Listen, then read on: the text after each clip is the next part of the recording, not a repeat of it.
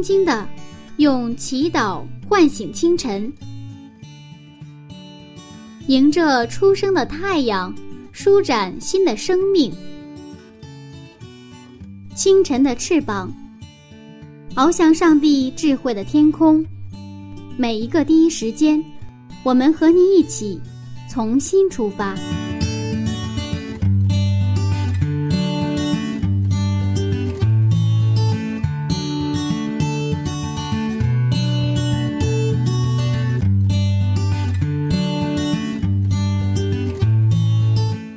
间与上帝相遇。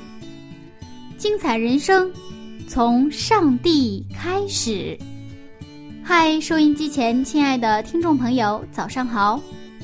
这里是希望之声福音广播电台。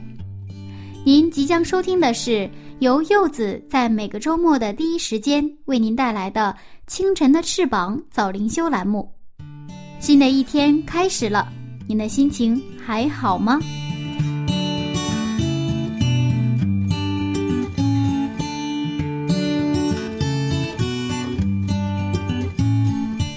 古人说啊，“塞翁失马，焉知非福。”看问题的时候，千万不能看表象，说不定就真的会有化了妆的祝福呢。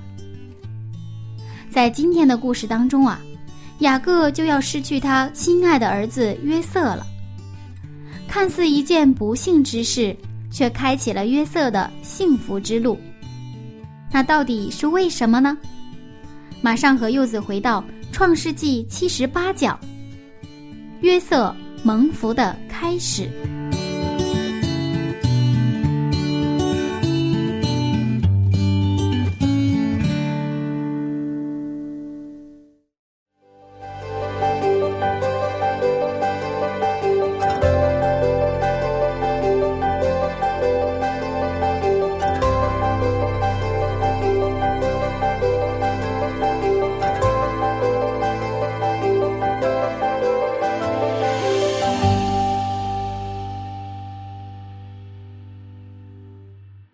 天我们要涉及到的内容，实际上是大家非常熟悉的内容了。啊，是的，嗯，就是约瑟要被卖了。是，嗯，约瑟做了梦，这个变成了一个以后来他被卖的一个一个源头了。嗯嗯，他本来他不跟他们哥哥分享他的梦的话，其实可能也许能够相安无事。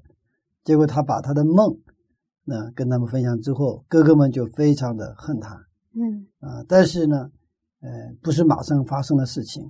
那么后来，这个这个约瑟呢去找哥哥们的时候，就在野外就被哥哥们直接给解决了。啊，嗯那么现在在我们要进入这个故事之前啊，我们先看一看，就是我们读经的读圣经的一个视角，就是说从。什么样的视角去看这个圣经故事？因为我们知道，整个圣经是上帝展开他的上帝国度或者建立上帝国度的一个故事。圣经是，那么在建立上帝国度的一个关键的环节，也就是说，上帝呼召亚伯拉罕、以撒、约瑟、雅各，哈，雅各、约瑟，然后呢，不断的跟他们立约，就是上帝的国度国度是通过。约的应许和成就来实现的，那么通过这样的立约啊，上帝恢复他的国度中的每一个环节，嗯，所以说，那么在这样的一个故事的背景当中，这些人物，上帝被拣选的这些人物所充当的角色，他不是一个单单的孤立的个人的行为，即便他是有意的还是无意的，即便是他是主动的还是被动的，其实呢。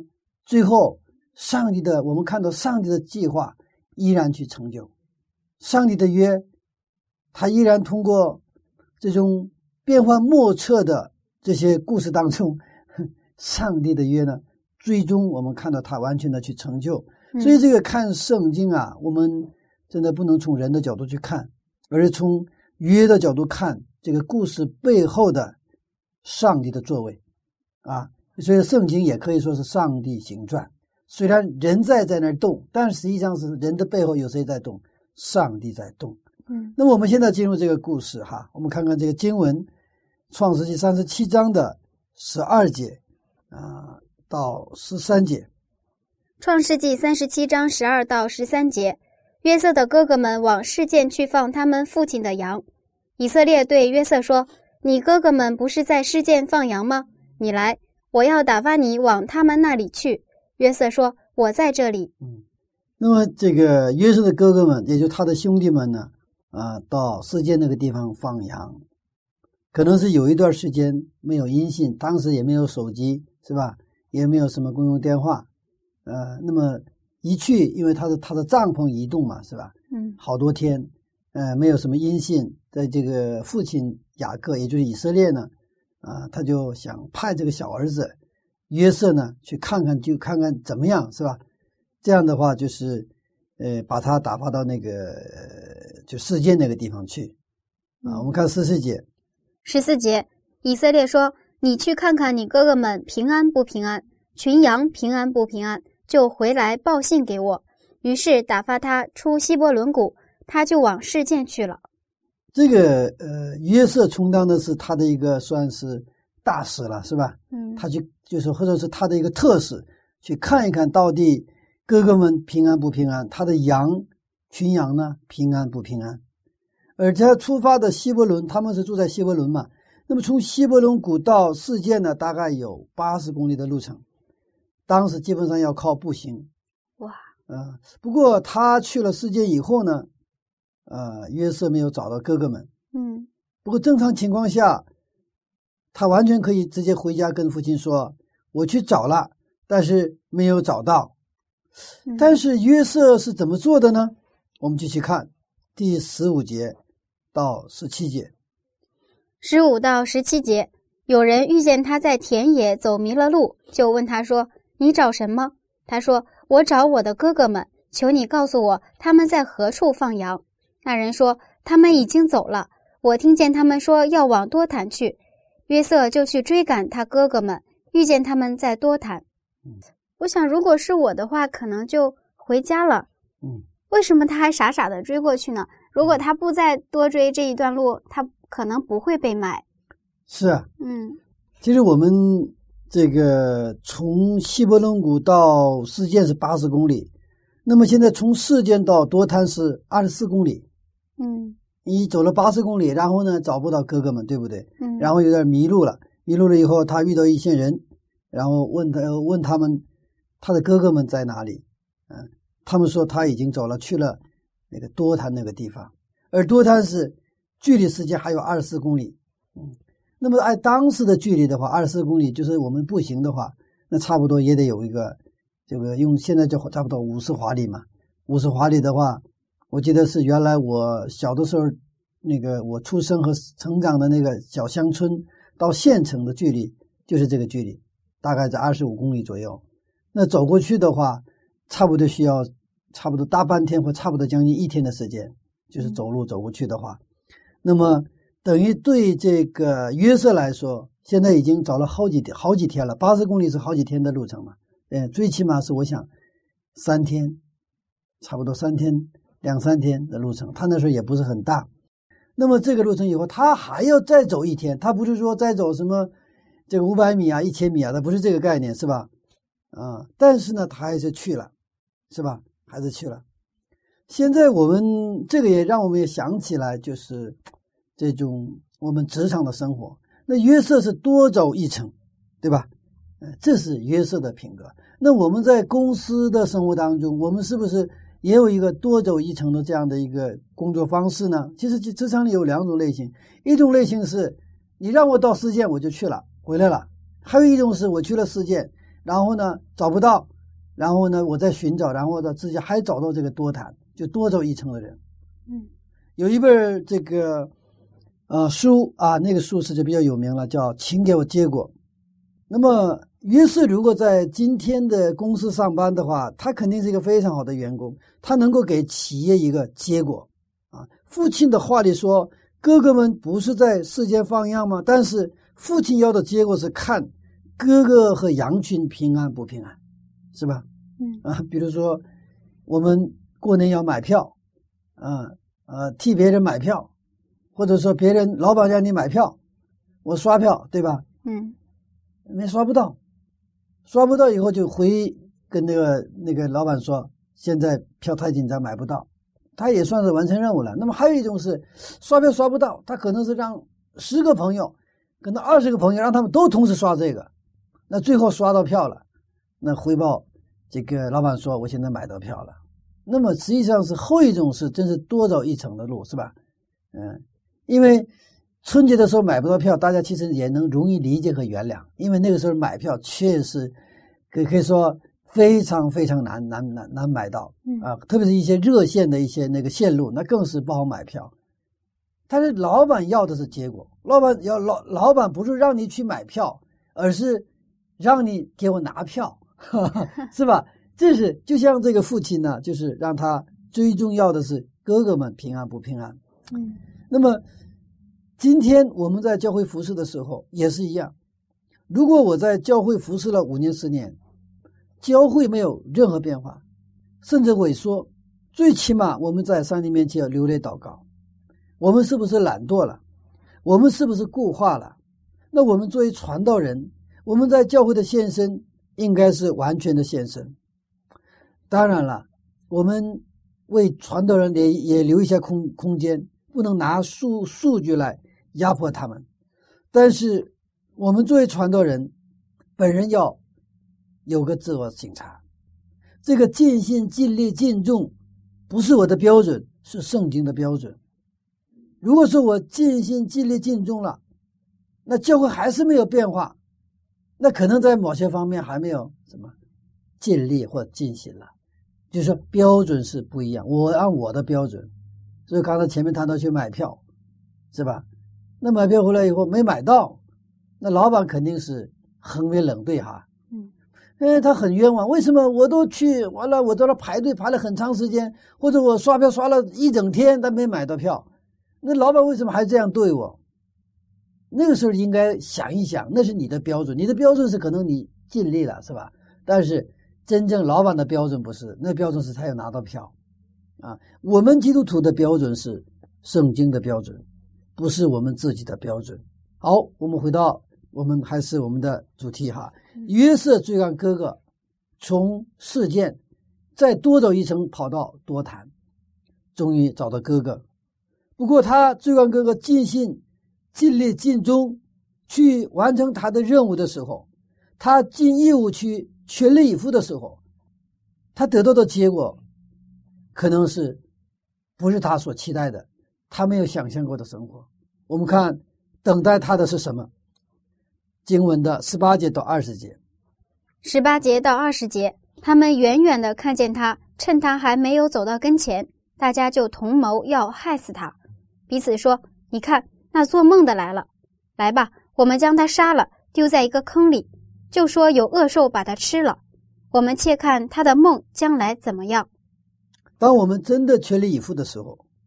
结果不一定好，是吧？嗯，你看他们远远的看见谁啊？约瑟了，这哥哥们哈。嗯，他还没有找到他们跟前的时候，他们就同谋要害死他。其实我第一次读到这个经文的时候，我有点不可理解哈。嗯，就是哥兄弟几个，哪怕平时吵架打架呀，对，如果说在一个另外一个地方离开老家，现在是八十公里、一百零四公里的地方，对不对呀？嗯。见到的话，大家就是高兴的不得了，正常是这样，是吧？嗯，即便是我们兄弟之间，有时候也打架嘛，吵架呀，有时候这个互相唧唧歪歪，有啊，这个情况哈。嗯，但是即便那样，那我们如果在呃这个地方呢，是不是在家里，而是在离开家的地方？那在在什么在异异地，如果见到不是哥兄弟了，见到这个家乡的人，我们都感到特别的亲切亲切哈。有一次啊，我去国外，国外啊。哎，走的时候我突然听到什么呢？哎，有几有两个人说东北话，就听到这个乡音呐啊！我那么很那么就是感到特别心里就是热乎乎的哈，然后就马上跟他们就就就就是呃就打招呼哈啊，你们是哪里来的啊？我们是东北哪里哪里来的啊？是吗？是吗？那么就是那么三下两下，这个乡音一通是吧？这他们就变成了像亲戚一样亲切。如果在东北的话无所谓了，但是在异乡异地的时候那就不一样。那么现在他们在不是在老家，是在多滩，不过远远看见他，一看见的时候，他们就开始谋杀，这就是在商议怎么去谋杀他。嗯而且说他的焦点是什么？你看那个做梦的来了，不是说那个弟弟来了，哎呀，我们弟弟来了，不是这个，是那个做梦的来了。嗯。但就算是兄弟之间再有矛盾，怎么能到杀人流血的地步呢？是啊，那个梦是谁的梦啊？上帝的梦。所以他们，你看，我们去看他的梦将来是怎样。嗯其实他们想恨这个约瑟，就是一个罪的结果。起初该隐杀了他的兄弟亚伯，也是因为什么？因为罪的结果，就人类的第一个家庭，兄弟相互残杀，是吧？哥哥杀了弟弟，就是罪进入了这个亚当家庭的一个结果。也就是说，那个夏娃吃那个山恶果、动那个山恶果的瞬间，实际上是这个结果已经什么，已经开始了。在我们人看来不起眼，那个你动个那个那个山恶果，对不对？那里也没有毒药，但是这个小小的这么一个行为，小小的偏离上帝话语的这个行为，实际上是让这个爸爸妈妈他们亲眼看到他们生的两个儿子之间发生的一个悲剧，就哥哥杀了弟弟。可能我想能遇到这个情况的我们的人不多，我们只能想象，是不是？我们可能家里人一个人就是到了岁数去世了，我们也很悲痛，是吧？一个亲人的离开让我们非常的伤痛。但是亲人之间残杀，这个是如果发生在家庭的话，我就反正我是无法想象了哈。就是我们通过那个，我们也看到这个罪的可恨可怕。嗯这也是为什么耶稣强调，如果你恨别人，就是杀了人，对吧？嗯耶稣在新约圣经的时候，他就把圣经的，就是这个律法的原来的意义重新还原。如果你恨了人，就是已经杀了人，就是你心里有动机，那么这个就只要条件成熟，就会变成一个结果，对不对啊？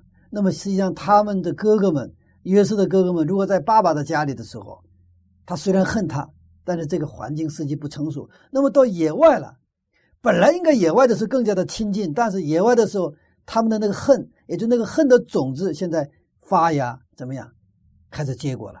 嗯所以他们来就谋杀这个他的弟弟。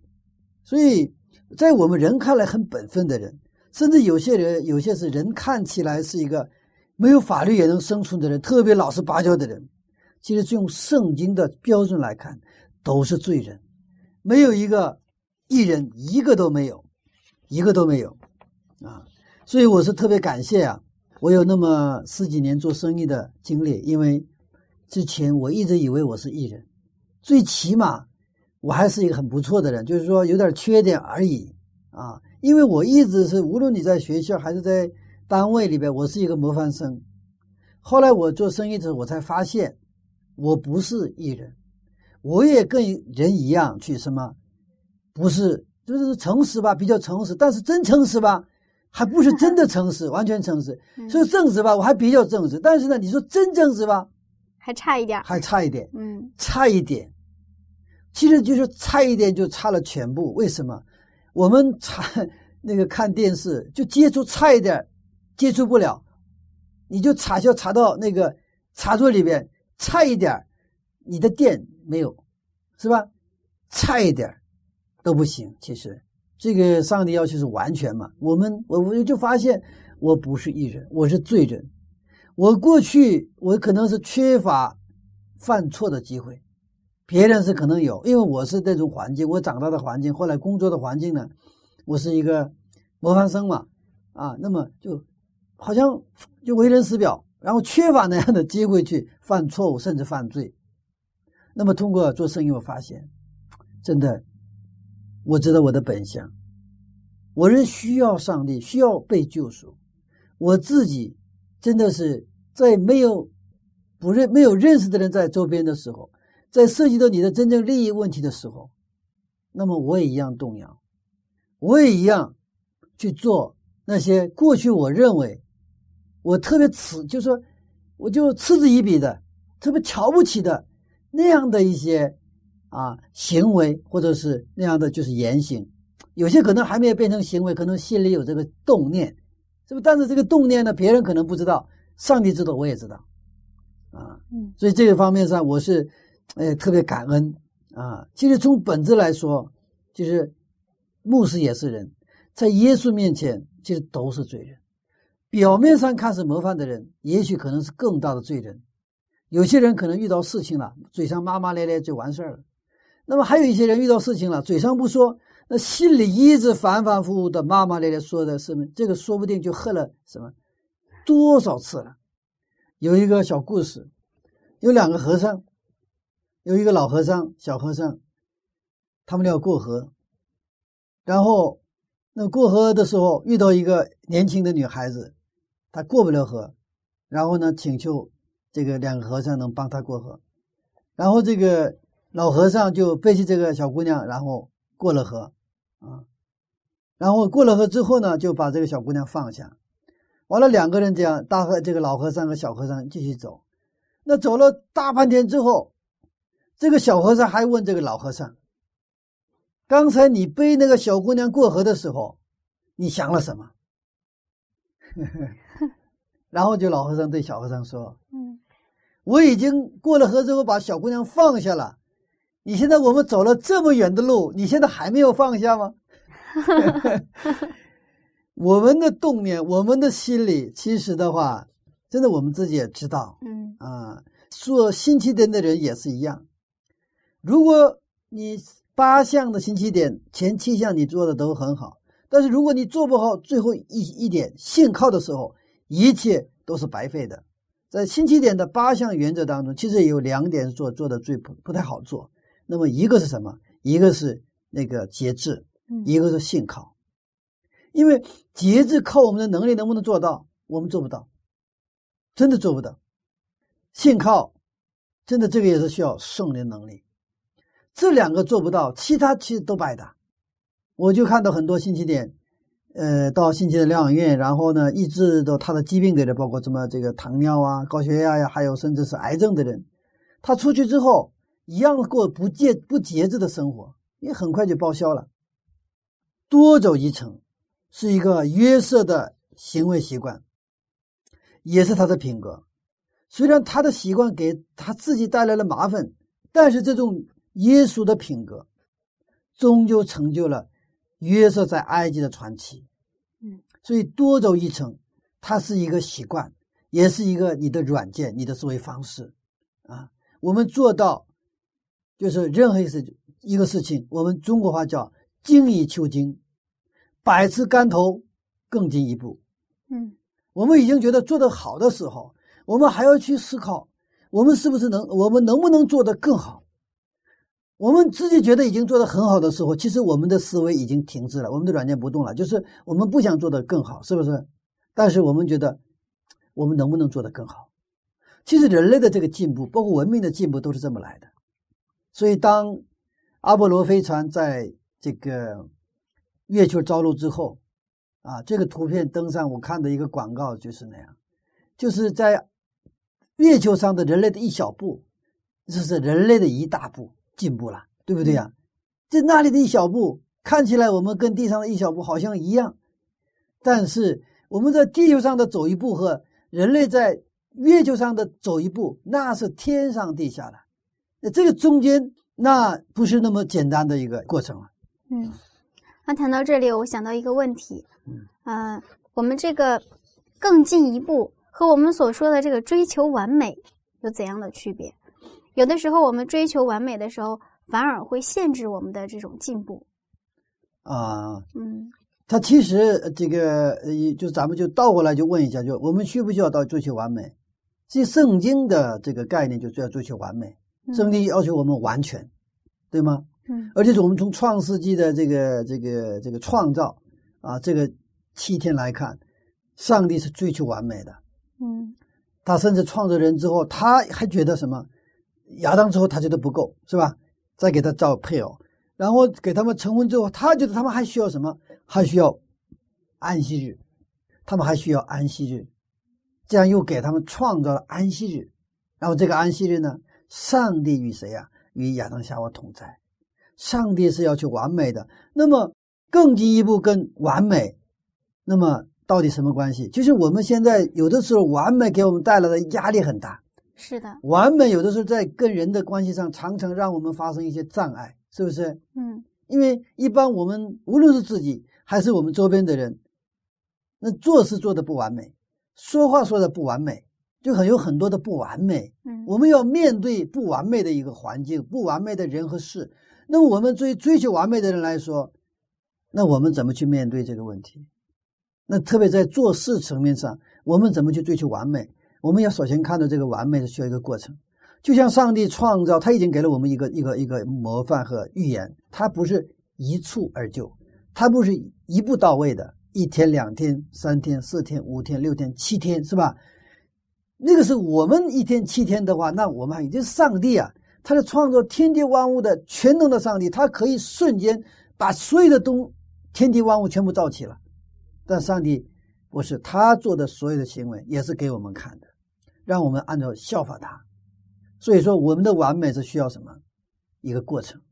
所以我们有一个大的完美的一个目标，但是每一步我们要什么做到？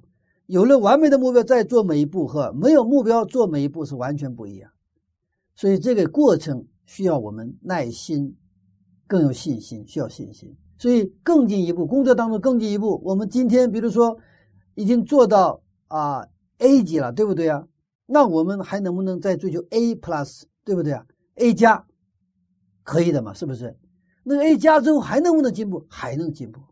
我特别感谢这个上帝在我们的人生当中给我们一个成长的机会。成长意味着什么？我们每一步。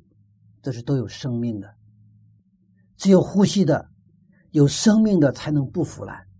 你没有生命就会腐烂。所以这个这个就是多走一层，就是实际上对约瑟来说，他也是他的一个什么？他的思维方式，他的软件，也是他的走向完美的一个非常好的一种习惯，是吧？嗯啊，所以他他的后来就在。呃，这个埃及地成了这个奴这个总理了嘛，对不对啊？那么这个总理可不是白拿的，对不对？是的。我们平时生活当中的这些很平平常常的一个生活的细节，它可能会成就将来你的一个未来会怎么样？所以我平时比较在乎细节，嗯，不见得说我自己做的多好，但是我我因为我我在跟青年人工作当中，我其实很注意这些细节的，啊。一些细节，我就是啊，细节上没到位，那就是他一个细节代表代表他的整个的一个做事的一个他的一个态度和他的一个格局在哪里啊？那么我们看到约瑟哈啊，这是一个呃呃，给我们一个带来一个非常好的一个一个榜样啊。嗯。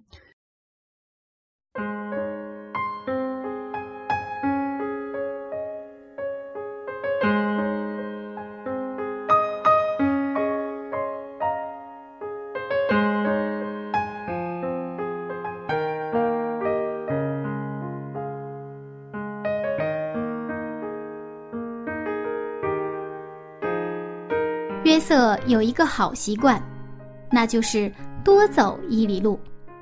生活中啊，我们经常遇到追求完美的人。今天柚子惊奇的发现，原来我们的上帝也是追求完美的。不过可不像我们，他的完美并非一步到位的，而是一个成长和进步的过程。柚子喜欢这样的追求完美，那听众朋友您呢？您是怎么看待的呢？您是差不多就行呢，还是不完美不罢休呢？也许给自己点成长和进步的时间和空间，会让自己更轻松哦。好了。一起来听一首非常好听的歌曲，《因你与我同行》。这是来自有晴天音乐世界的歌曲，也是柚子个人特别喜欢的一首歌。让我们一起静静的享受这段美好时光。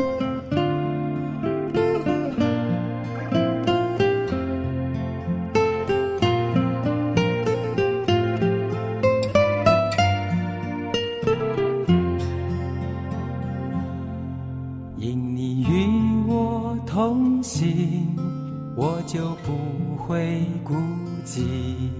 欢笑是你同喜，忧伤是你共情。因你是我力量，我就不会绝望。困乏软弱中有你慈恩，我就得刚强。经风暴过黑夜，渡阡陌越洋海，有你手牵引我，我就勇往向前。愿我所行路径，愿我所历际遇，处处留下有你同在的恩典痕迹。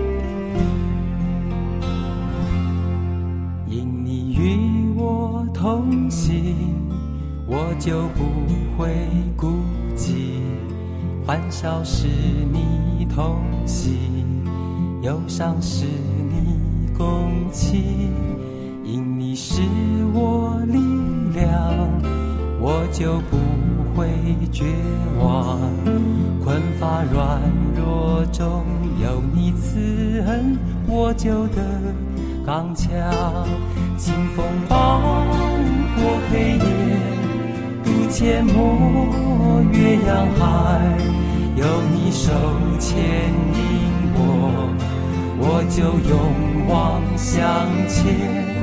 愿我所行路径，愿我所历际遇，处处留下有你同在的恩典痕迹。清风抱过黑夜，渡阡陌越洋海，有你手牵引我，我就勇往向前。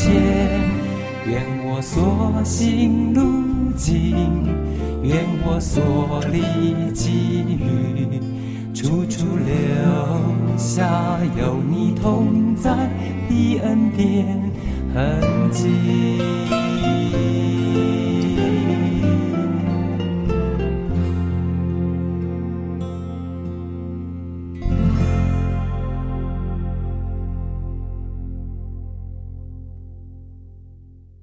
风暴，过黑夜，有你手牵引我，我就勇往向前。收音机前，亲爱的听众朋友，欢迎和柚子一起回到《创世纪》的分享当中。接下来，我们继续看看约瑟被卖的故事。好，哥哥们现在想杀弟弟弟弟了，是吧？他们远远的看见弟弟走过来的时候，好了，正好在野地，父亲也不在，我们现在怎么样？可以杀他了。那个这个原因是什么？就是约瑟的梦和才艺，是吧？那个做梦的来了嘛。不过还好，这时候有两个哥哥站出来了啊。我们看二十一节和二十六节。二十一节，刘辩听见了，要救他脱离他们的手，说：“我们不可害他的性命。”二十六节，犹大对众弟兄说：“我们杀我们的兄弟，藏了他的血，有什么益处呢？”可是他们两个虽然没有直接杀害，也算是间接谋杀了。也可以这么说，也可以说他们俩啊，就是呃，对哥哥们的行为，呃，其实觉得太重了，对不对？嗯，嗯、但是呢，他们当时的心态对弟弟还是不是满意哈，但是就说不至于说把他杀的程度，而且这个杀了之后所带来的后果，我他们不敢承担，对，所以这个刘辩和犹大呢，啊，这个这个时候刘刘辩是老大嘛，嗯，是吧？他有还是有一个大哥哥的那个东西在里边，风发，对对对，所以我们不可害他。然后呢，实际上最后商量就就做一个这个就是折中的方案了，对不对？嗯嗯、然后呢，把它卖了，对不对？就是等于让他消失，但是他的性命还怎么保留，嗯对不对？这是一个折中的方案啊。嗯、然后我们看到这个犹大这个时候也是站出来，我们不能杀我们的兄弟啊，尝了他的血，这对我们没有什么益处啊。这个实际上也是有一个伏笔，就是后来犹大挺身而出，是不是？就是当这个把便雅悯要留在这个埃及的时候，他跟哥哥就是就是哥哥们跟约瑟相见哈，就是约瑟是当就是埃及的总理，这个时候约瑟设计把便雅悯留下来的时候，那个时候我们看到犹大是挺身而出的，所以今天的故事当中也看到这样的一个一个伏笔。嗯在这个哥哥们当时这个你看，一共是几个？十十个当中，他们的比例是八比二，八比二，嗯就八个人要杀，两个人呢反对，啊、就是这个少数嘛，嗯、那么这个谋议呢，其实呃没有变成直接的现实，但是最后出了一个啊、折中的方案啊折中的方案，所以呃不过真的是呃我们感觉到哈这样的一个细节的细节当中看到啊亲兄弟这是骨肉哈，嗯啊，但是呢，嗯，这个骨肉之间啊，也能发生这样的事情啊。我们反正我是真的看到这个罪哈，罪让人变成没有人性，是不是？嗯罪让人呐、那个泯灭人的那个最起码的那种人的那个良心的东西啊。我们看到他们终于把它变成了一个一个什么一个行动了。我们看二十四三节和二十四节。二十三到二十四节，约瑟到了他哥哥们那里，他们就剥了他的外衣，就是他穿的那件彩衣，把他丢在坑里。那坑是空的，里头没有水。哇，里头竟然没有水。是啊，嗯他们就哥哥那里的时候，那约瑟是来去什么呀？啊，给哥哥们带来父亲的消息，嗯，然后又把他们的消息要带给他的父亲。但是他到了到了的时候，就剥了他的外衣，然后把他的彩衣呢也剥，就是剥下来了。嗯他们对这可能彩彩衣是恨之入骨哈，恨之入骨。那我有点想哈，这个约瑟很单纯，怎么去找哥哥们还穿彩衣去干什么？是啊，然后把他丢到坑里去了，那坑是空的，里边没有水，没有水，很奇妙哈。上帝跟亚伯拉罕、跟以撒、雅各立约了，无论你去哪里，我都要保护你，跟你同在。所以在以后的故事当中，我们看到约瑟虽然被卖到埃及了，上帝跟他到埃及，约瑟做奴隶，上帝依然跟到波提法的家里。不过现在哥哥们竟然向谁挑战？向上帝挑战。你看二十节，我们看二十节，二十节，来吧，我们将他杀了，丢在一个坑里，就说有恶兽把他吃了。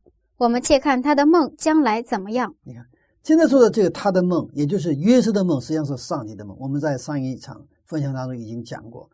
那么我们要看上帝的梦将会怎样，对吗？这是在向上帝挑战。这哥哥们是向上帝，现在是公然向上帝挑战。哇，这个我觉得真是胆大妄为哈！我们且看他的梦将来会怎样。还有后来这个犹大，不刚才前面犹大也站出来嘛，把他扔到坑里的时候，我说我们不要怎么样，嗯我们不要害他了，是不是？不要害他了。所以后来正好把他给从坑里又重新把他拿出来，呃，提了出来，然后就卖给了就是去埃及的商人。嗯我们的生活当中常常也遇到这样的事情。如果我们恨人的话，我们也等于向上帝挑战。也就是说，我们不喜欢人，这个人是上帝所创造的呀。不喜欢人等于不喜欢上帝。嗯如果我们恨别人的话，我们就恨谁啊？恨上帝一样。但是上帝也在保护这个坑里怎么样？没有水啊，是很奇妙的哈。嗯嗯而且圣经呢，你看这个是啥？那个这个圣灵感动摩西写的这个细节，对吧？把它丢在坑里，那坑是空的，里头没有水，但一定要把这个细节给记录下来，对不对啊？嗯虽然被扔到坑里了，但是坑里没有水。摩西告诉我们，上帝曾经跟亚伯拉罕、以撒、雅各所立的约，上帝是要兑现的。嗯，我们的上帝是守约的上帝，耶稣基督，他是因为守约来到地上。这个约就是创世之前三位上帝已经有的那个约。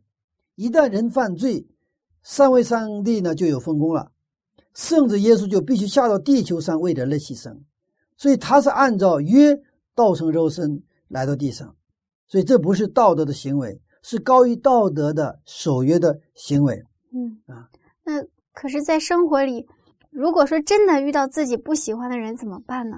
就是不喜欢。所以说，其实我们遇到不喜欢的人，嗯问题不是我喜不喜欢他，嗯是实际上是我跟上帝的关系。因为当我们跟人去建立关系，因为罪的缘故，其实我们是很难建立的这个关系。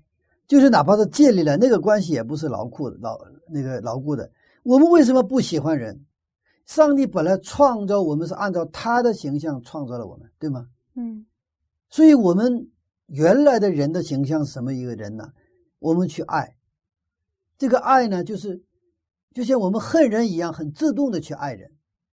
但是因为罪的缘故，这个被破坏之后呢，我们自动的去恨人，不喜欢人，嗯就是我们就是这个就是分离了。有的是我们喜欢，有的不喜欢，对不对啊？嗯，那上帝是就是喜欢，而且我们现在这个真正啊，就是特别是我们进入到更具体的一些，比如说这种啊男女交际也好，或者是很好朋友之间的关系的时候，我们就会更遇到一些挫折。然后我们作为基督徒想试图改变这样的现状，我们想试图能够喜欢起来，对吧？嗯而且我们越想喜欢的时候，我们就会发现，越想喜欢越不能喜欢。是这样的。嗯，然后甚至我们连自己感到自己都不喜欢不起来嗯啊、喜欢不起来。其实人和人真的是一个美好的在信仰里的相遇的话，本来可能我们自己不喜欢自己，但是遇到一个人，也会把自己喜欢起来。我们心中有从未有过的那种喜乐和满足。其实上帝他要带给我们的是他最美好的东西，就是因为，因为我们因为罪我们变形了，对吧？嗯所以变形的我们就是那个那种我们去看人呐、去认识啊，去都都是他做出的反应都是变形的。曾经啊，我来到教会之后啊，就是这个是在我在来教会之前是没有怎么太遇到过的事情。我就是最让我不能理解的事情是，啊，我对一个人挺好的，但是我要说这些话，而且我说话比较直来直去的哈，然后误解，正好我跟我说的意思呢是一百八十度就相反的去理解。我就就举个例子，我说黑的话，他理解是红；我说是白的话，他说是黄，这个没法理解。后来我发现了，发现什么？因为我们因为罪扭曲了，罪带来破坏，但是上帝的爱带来恢复，所以我们来到上帝面前的蒙福啊，上帝要给我们的祝福，它不是一个只是教义上的、理论上的祝福，它实实在在的，它改变我们的人生的状态。环境无论如何，上帝让我们改变态度，就上帝给我们改变我们的状态和态度，和我们对自己的看法。这个时候，我们在看到别人的时候，我们就能够怎么样？就能够改变对他们的看法。我们能接纳一切过去不能接纳的人。当然，接纳并不意味着一定要跟谁过，但不是这个概念。我们能够接纳的时候，我们心里就有平安了；但是我们不能接纳的时候，我们心里就没有平安和安息哈。嗯那么约瑟被卖的时候，其实上帝呢依然与他同在。那他说丢在坑里，那坑里是空的，没有水。嗯，所以，我们生活当中可能会遇到不幸，或者发生一些我们不愿意遇到的事情。但是，请记住，即便你是顺境还是逆境，上帝依然与你同在。你上刀山，上帝愿意跟你一起上刀山；你下火海，上帝他愿意跟你一起下火海。我我们的上帝真是一个真的非常好的一个上帝哈。嗯我们继续看经文第二十八节，二十八节，有些米店的商人从那里经过，哥哥们就把约瑟从坑里拉上来，讲定二十舍克勒银子，把约瑟卖给以实玛利人，他们就把约瑟带到埃及去了。为什么约瑟在这个过程中一点反抗都没有呢？是啊，嗯。呃，摩西这个记录圣经啊，确实圣灵感动啊，他有些细节写的很很细，很是吧？详？细。那个空没有水哈，那个坑嗯。哈，但是约瑟没有反抗，直接拉上来啊，他没有写，他没有说一句话，嗯，他有点像这，他是一个耶稣预表，他就像被抓到屠宰场的羊一样，是。他一句话都没有，而且讲定二十四20克勒银子，要把这个约瑟呢卖给以斯玛利人。嗯我们知道以斯玛利人谁啊？以斯玛利就是亚伯拉罕 跟啊埃及的女仆生的那个以斯玛利，就嗯他们的后代，他们的后代。你看这些实际上都是一个亲属关系了哈，都有一点血缘关系。嗯哥哥们卖约瑟，让我们想起新约中的犹大卖耶稣。不过今天，我们也有可能成为耶稣的哥哥们一样，或者是跟卖了耶稣的新约的这个犹大。如果我们不放弃人们对人们的恨，我们做上帝的工的时候，不放弃人的计划和想法，那我们的结果可能是就是约瑟的哥哥们。因为恨最后能变成什么？就是变成一个行行动，嗯只是没有机会而已。一旦有机会了，你的你的心里的那些东西就会变成一种行为。是这样的。约瑟被卖到埃及，但是人的挑战，他阻挡不了上帝的计划。即使约瑟被迫离开了父母，但这是才真正的上帝祝福的开始。我们看创世纪二章二十四节。创世纪二章二十四节，因此人要离开父母，与妻子联合，二人成为一体。所以离开父母，其实不见得是坏事情。嗯到了年龄，你该离开父母的时候就离开，不是说你真正生命当中离开父母不是这个样子。因为原来我们在父母旁边的时候，我们很依赖父母，对不对啊？嗯从依赖你要学会独立，是不是？我们创世纪十二章一节，上帝呼召亚伯兰的时候也是一样的。我们看他怎么说：创世纪十二章一节，耶和华对亚伯兰说：“你要离开本地、本族、富家，往我所要指示你的地去。这个也是让亚伯拉罕离开他的父家，对吧？嗯一个是老家，呵 呵然后离开父家，离开父亲，然后你开始学会独立。我们的信仰也是需要什么？从依赖，刚开始我们依赖到教会，依赖这个教会的牧长，依赖教会的辅导员，对不对啊？嗯啊，但是呢，逐渐逐渐的，我们建立自己跟耶稣基督的一个真实的生命的联系，就在信仰当中，我们要什么？学会独立啊！因为这些牧长，这些可能你的前辈不一定一辈子就陪伴着你，对不对啊？也许可能在某一个时刻，你要独立的要面对人生当中的挑战，所以我们的信仰也要学会独立。那么，当约瑟坐在以斯玛利的这个商队的商队，然后远远的看见雅各的帐篷，但是不能见到他的父亲，他心中充满悲哀。从此后要离开父母，他得不到父母的宠爱和父母的关照，以后我只能靠上帝了，除此之外也没有办法。那么在家里的时候，家里的话，他还可以靠父母，对不对啊？嗯但是离开了父母，他想靠父母都靠不了。这个时候只能是靠上帝。约瑟想，我是约的传承者，只有我能传承上帝的约了。我的哥哥们都很败坏，对吧？所以我不能，我是长子，我不能倒下。我要坚强起来，我要坚守我的信仰。约瑟被卖，使他离开了一直去宠爱他、供应一切需要的父亲。现在要独自的站在上帝面前，这是他的真正的信仰的开始，也是一个蒙福的开始。嗯有时候可能你觉得你周边的人不好好信上帝，你这所在的教会有纷争，这时候你可以去选择，教会有纷争，不冷不热，你可能离开教会，这是一个选择。还有一种选择就是今天的约瑟的选择，我只能信靠上帝了，就是我一个人要好好信上帝，我要跪下来，从我做起，从现在做起，并流泪的祷告。嗯，如果我也倒下了，那就更不得了了，是不是？那别人可能都纷争，那我选择上帝。这也应该是我们今天的信仰。即便是我们因为坚持信仰，我们可能会成为孤家寡人。当约瑟成为孤家寡人的时候，那么他真正的信仰成熟就开始了，而且他信靠上帝也开始了。嗯，所以说，在耶稣基督里，可能我们所遇到的挫折、挑战、攻击。他只能去促成上帝在我们身上的计划，一如上帝在约瑟身上要成就他的计划一样。好，我们今天的分享就到这里。好们，看来我们还真是不能以事情的表象来判断。是的，嗯，好，谢谢牧师的分享。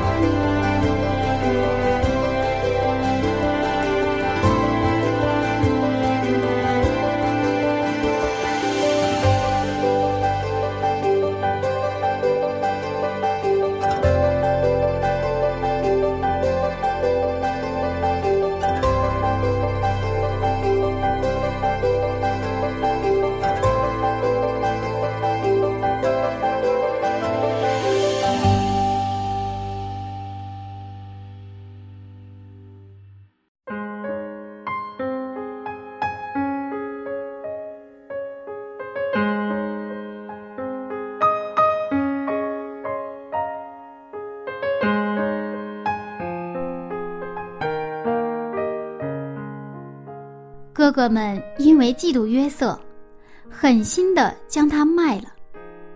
这样的事情，柚子就算是想破脑袋，也不敢相信生活中会真实的发生。不过，看似一件不幸的事情，却是约瑟蒙福的开始。这个世界上没有任何一个人会一直陪伴我们走到底。对于这一点，最近柚子感受很深，身边总是会有一些朋友来了又走了。尽管很舍不得吧，最终还是要一个人面对生活。亲爱的听众朋友，您是否也经常一个人呢？柚子相信，这正是我们整理自己、成长和成熟的开始。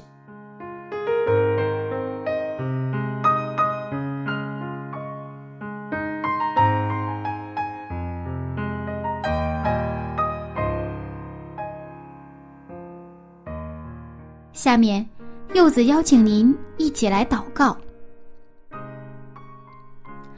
亲爱的天父上帝，谢谢您给我们成长和成熟的机会。虽然很多时候我们并不喜欢孤独和寂寞，但是恳求上帝，您能给我们安静的心，让我们在面对一个人的时候，能够去整理自己。更加的认识您更加的成熟。奉耶稣基督的名祈求阿门。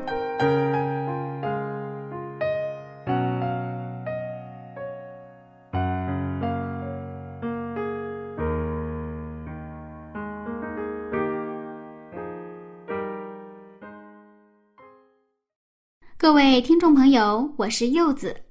今天我的节目马上就要结束了。那这个早晨您有收获吗？如果您觉得我们的节目对您有帮助，不要忘了邀请您的朋友一起来听哦。那下次分享我们再见了，拜拜。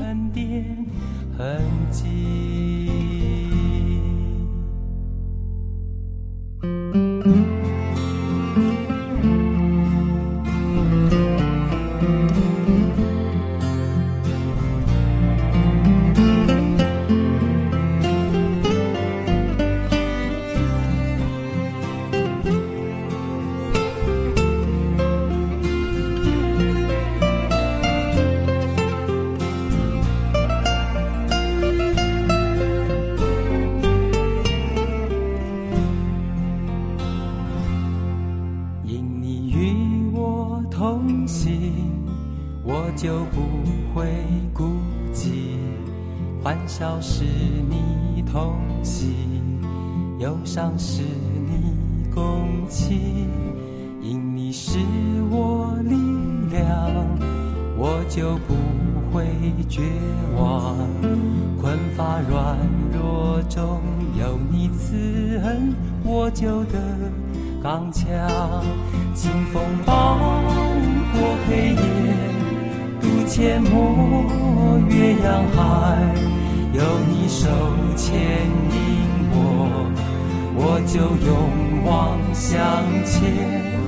愿我所行路径，愿我所历际遇，处处留下有你同在的恩典痕迹。